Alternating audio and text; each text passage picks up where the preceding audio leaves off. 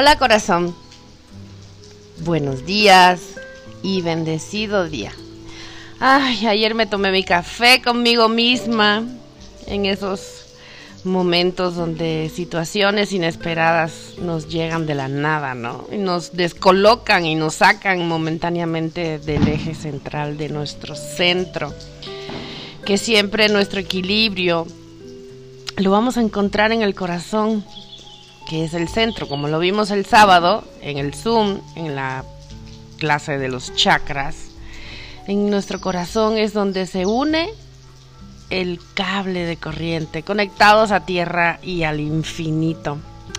Pero es precisamente en estas situaciones inesperadas que nos llegan en la vida de repente como sopetón, como de sentón, donde debemos de hacer una pausa en el camino y sin juicio, solo estar en modo neutral, aún sintiendo un tanto de incomodidad llamado tristeza, llamado dolor, sentimiento de ausencia, pedir, pedir una visión más amplia de esa situación, que nuestra mirada se eleve por encima de todo aparente problema para poder llegar a la paz.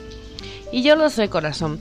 Puede que te preguntes, Gilly, pero ¿cómo crees? ¿No? ¿Cómo quieres que yo llegue a la paz o sienta tranquilidad cuando me siento mal, cuando me siento triste, cuando estoy dolido, cuando estoy dolida, cuando mi corazón se siente roto, no logro parar mi mente y sus pensamientos, no puedo dejar de preocuparme por el dinero o por mi salud, o acabo de perder a un ser muy amado.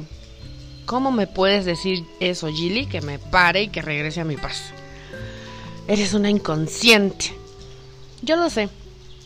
Yo sé que eso puedes llegar eso puede llegar a pasar por tu mente. Y lo sé muy bien, corazón, y lo entiendo perfectamente porque yo he estado en tu lugar. Y yo sé lo que se siente el dolor, yo sé lo que se siente la tristeza, yo sé lo que se siente el abandono, yo sé lo que se siente el rechazo. Y puedo comprender que mis palabras, cuando te hablo del amor, del perdón, de la liberación, incluso las percibas como un ataque, porque tenemos una mente dual, desafortunadamente llena de percepciones dolorosas y muy negativas. Y cuando nuestro interior está en lucha y resistencia, lleno de mucho dolor, nos enojamos con todos, incluso nos enojamos con Dios, lo dejamos a un lado. Una parte de plano decimos, mira Diosito, o sea, que neta la agarraste conmigo mala onda, mal plan. Ni me hables. Tú y yo hemos cortado relaciones diplomáticas forever, ¿ok? Sí, eso es una expresión de la mente cuando está enojada o está triste o está decepcionada de tantos golpes en la vida. O dos, también dejamos de mirar a Dios cuando nos sentimos muy culpables. Y aceptamos como con una resignación dolorosa todo lo negativo que llega a nuestra vida, con una actitud de niños regañados de sale ok, sí, bajo mi cabeza, pues sí me lo merezco porque neta la regué. Pero no es así, corazón. Ninguna de las dos polaridades son reales, son más engaños del amigo mala onda llamado eguito de la mente, porque para sanar realmente todos nuestros males, todas nuestras penalidades y carencias, debemos saber cómo opera el ego en nuestra mente. Para empezar, el ego, que es el software del cuerpo humano, es quien nos hace pensar que estamos separados del creador. Los que estuvieron el sábado en el Zoom o vieron el video de grabación, les dije que este próximo sábado les hablaré de cómo nos salimos de la fuente y de cómo opera la mente humana y la divina en nosotros. Y como dice la metáfora del hijo pródigo, hijo, ve y cuando te canses del mundo, del dolor, del sufrimiento, de lo que tú quieras, regresa a casa. Entonces, toda manifestación de carencia, de tristeza, de dolor, de apatía, es miedo y es culpa. Y te dirás, ¿cómo? Sí, es así. Porque el ego utiliza la culpabilidad para dominar nuestra voluntad. De esta manera perdemos la libertad de elegir sabiamente el pensamiento. Recuerda, es nuestro libre albedrío. Pero llevados por la emocionalidad, por la, por la visceralidad, perdemos ese instante donde podemos volver a elegir sabiamente el pensamiento. Porque sabemos de manera consciente que toda acción tiene su reacción y si yo tengo un pensamiento de tristeza me va a venir la como efecto la, la tristeza o de culpa este peso de la culpa, de sentirnos separados de Dios, de no sentirnos suficientes o no sentirnos amados, nos hace perder la coherencia emocional completamente y comenzamos a vivir una vida llena de amargura y el corazón está completamente cerrado. Como el ego es el software, el ego no sabe que necesita un cable para conectarse a la corriente.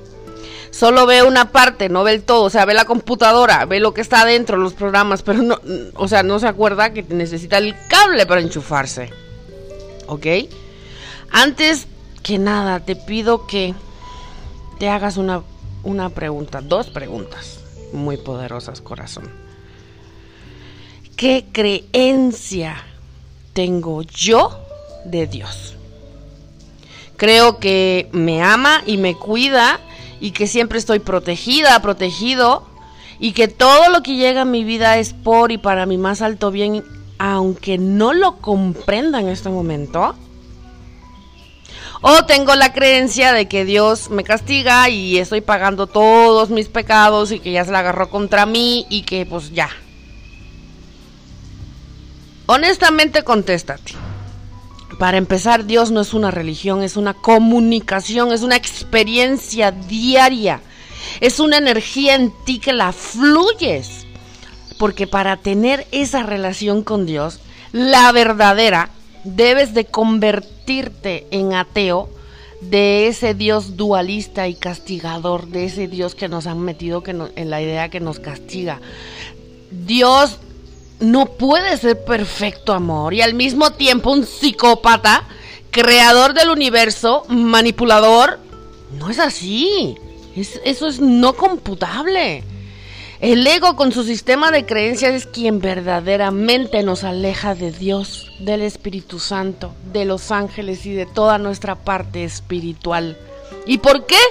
Pues sencillito y carismático, como dijeran los amigos argentinos le molesta mucho la espiritualidad porque se creyó tanto la idea del pecado, ¿sí? Un pecado mal informado porque empezando, etimológicamente la palabra pecado es tropezar o cometer una falta. En hebreo, ¿sí? Es errar. O sea, ¿qué pex? Digo yo. ¿Qué onda con lo que nos dijeron muy manipuladamente para caer en la culpa. O sea, no contaban con que podíamos ir al diccionario. En resumen, corazón, no pecamos, erramos en la acción cometida, que afortunadamente lo podemos cambiar, ¿verdad? Ya ves, qué fácil es soltar la culpa. Simple y sencillamente tenemos que meterle más información a nuestra mente.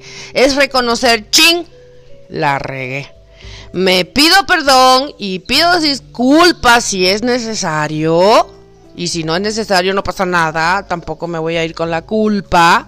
Porque quizás igual y el pancracio fósil precolombino, este, sí, necesitaba el, la explosión cósmica verbal que le pudiste haber dicho.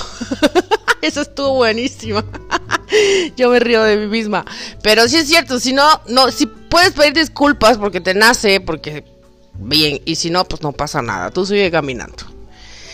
Pero para en realidad liberarnos de la culpa, requerimos de ocupar la virtud de la honestidad y aceptarlo sin miedo y sin querer controlar absolutamente nada. Está bueno ya de estar cargando con tantas culpas existenciales de los otros, de nuestros papás, de nuestros ancestros, del universo, del país. Nada. Vinimos a ser felices, no a estarnos culpando por lo que somos. no vamos a poder brillar con nuestra luz nunca si te sigues culpando. Porque hay una creencia muy fantasmal que nos dice Leguito, óyelo, ¿eh? Si tienes culpa, jamás Dios te verá con buenos ojos y no podrás tener paz y nadie te va a querer. o sea, bien mala onda, pues. Y todo dolor, corazón, sea físico o emocional, es un sentimiento de culpa escondido. Sentirte culpable te hace pensar que te puedes liberar del dolor, pero no te das cuenta que la raíz de todo dolor es precisamente eso, la culpa. Si la culpa, como dice una canción de un grupo cubano que me encanta, Buena Fe, la culpa no la tiene nadie, pues porque al final todos estamos repitiendo patrones de manera inconsciente. Porque sí, nos sentimos culpables por lo que dijimos y por lo que no dijimos, culpables por no saber cambiar o por no sentirnos merecedores. Uy, o sea, son millones de culpas. Dios no castiga, corazón. Porque te hizo perfecto y libre de pecado, que ya sabes que no es pecado, es error, es una falta que tú si hubieras tenido más información en tu mente, no lo hubieras cometido. Porque no somos tontos para saber que algo no está, eh, no nos hace bien y pues ahí vamos a, a repetirlo. Pues no. Tu padre te hizo completamente libre de dolor y completamente a salvo de todo sufrimiento.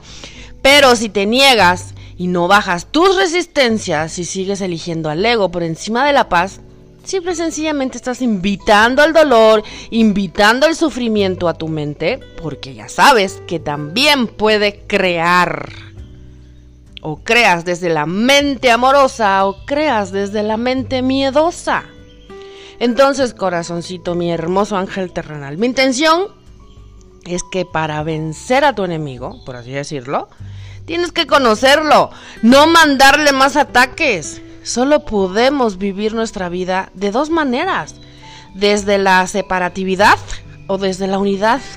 La primera opción nos conduce a pensar que debemos protegernos de todos y de todo, inclusive de nosotros mismos, a creer que todo es una casualidad y que somos producto de la mala suerte tenemos que creer en la idea del sacrificio y tenemos que creer en los problemas. ¿Sí? ¿Cómo que no? Pues si todo el mundo tiene problemas, pues yo también. Y si no los tengo, pues me los busco, ¿no? Eso es una mente separada. Y la segunda es simple. Creer que todos formamos parte de un todo. Que todo es perfecto. ¿Sí? Que todo está ahí por y para ti, para que tú evoluciones, para que tú crezcas, para que tú trasciendas para que te hagas más fuerte. Ese es el poder de la resiliencia. Resiliencia, perdón, me equivoqué, no pasa nada. ¿Sí? Tenemos dentro de nosotros toda la información. Tenemos todas las posibilidades también para desarrollar nuestro potencial. Nunca estamos solos, ni separados de Dios. Solo lo que está obstaculizando el poder ver cambios tangibles y físicos positivos en nuestra vida es la mente con su creencia de no sentirse merecedora. Entonces, si tú contemplas detenidamente este mundo, corazón, te darás cuenta que todos viven en la culpabilidad. ¿Sí?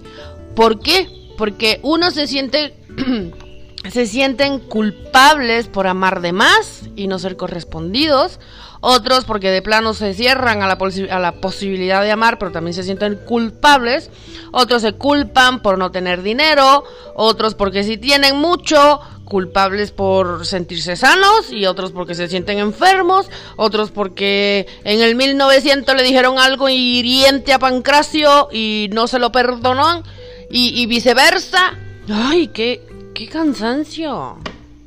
Entonces, unos abandonan, otros son abandonados, unos rechazan, otros son rechazados, pero al final, de manera muy inconsciente, creen que hay un Dios cruel y psicópata sentado en la quinta galaxia girando a mano derecha, viendo a ver a qué hora te voy a poner la piedra en el camino para que te caigas. ¿Por qué? Porque pues hoy me levanté con ganas de que te, de que te cayeras en el piso. Ay, esto no es así. Yo en serio nunca he podido comprender esa creencia de que Dios es un psicópata. No puede ser posible. Dios es amor. No está buscando la oportunidad para castigarte. Tu mente está buscando la primera oportunidad en el día para castigarte con tu pensamiento, con tus emociones, con tus sentimientos, con tus proyecciones. ¿Por qué le haces caso y te autocastigas y te autoflagelas? Libérate de eso. Porque aquí el verdadero problema es seguir dándole ese poder a la culpa. Yo siempre le he dicho, si vas a hacer algo, pues hazlo sin culpa. Y si no, pues no lo hagas, no pasa nada. Porque la, la, la culpa, corazón, siempre asocia un castigo. Entonces, del tamaño de tu culpa es del tamaño de tu castigo. Entonces, corazoncito, para que te liberes y te desapegues de todas esas culpas, reconoce lo que eres. Eres un hijo y una hija bendita de Dios. Que tan solo se creyó muchísimo la ilusión que debía de ser castigado o castigada. Reconoce que solo has estado luchando con la creencia de la culpa. Y tanto si estás listo como si no, la verdad de Dios y de lo que eres está en tu interior. Es el núcleo de tu ser. Tu mente no puede llegar a la verdad. Únicamente la energía amorosa puede mostrarte el camino. Y la verdad es la presencia de Dios en cada una de las células de tu cuerpo. Hoy te voy a mandar un ejercicio bien padre para que te liberes de todas esas culpas pero todo el día haz esta práctica que me encanta, la práctica milenaria hawaiana del Hoponopono, que son cuatro palabras mágicas. Lo siento, perdóname, te amo, gracias. No es para los demás, es para ti, para reconciliarte con tu interior. Más adelante les voy a, platicar del Hoponopono, del Unipili, del Uame, Uwame, Umakwa, perdón si no me sé pronunciar bien, no nací en Hawái, nací en Cuba y vivo en México hace 18 años. Soy un producto internacional, pero a Hawái no he llegado. Entonces, créeme corazón, estas palabras tienen una alta vibración impresionante. Repítelas, lo siento, perdóname, te amo, gracias. Lo siento por todas las veces que me creí culpable, me pido perdón por, haber, por haberme castigado, por haberme sentido culpable. Ay, te amo porque yo soy lo único y primero importante en mi vida. Porque si no tengo vida, pues se acaba todo. Y gracias, porque la gratitud nos conecta con más situaciones para seguir agradeciendo. En la noche te voy a mandar una meditación de Susana Majul que me encanta para la culpa. Te quiero mucho, mi hermoso ángel terrenal. Bendiciones. Namaste.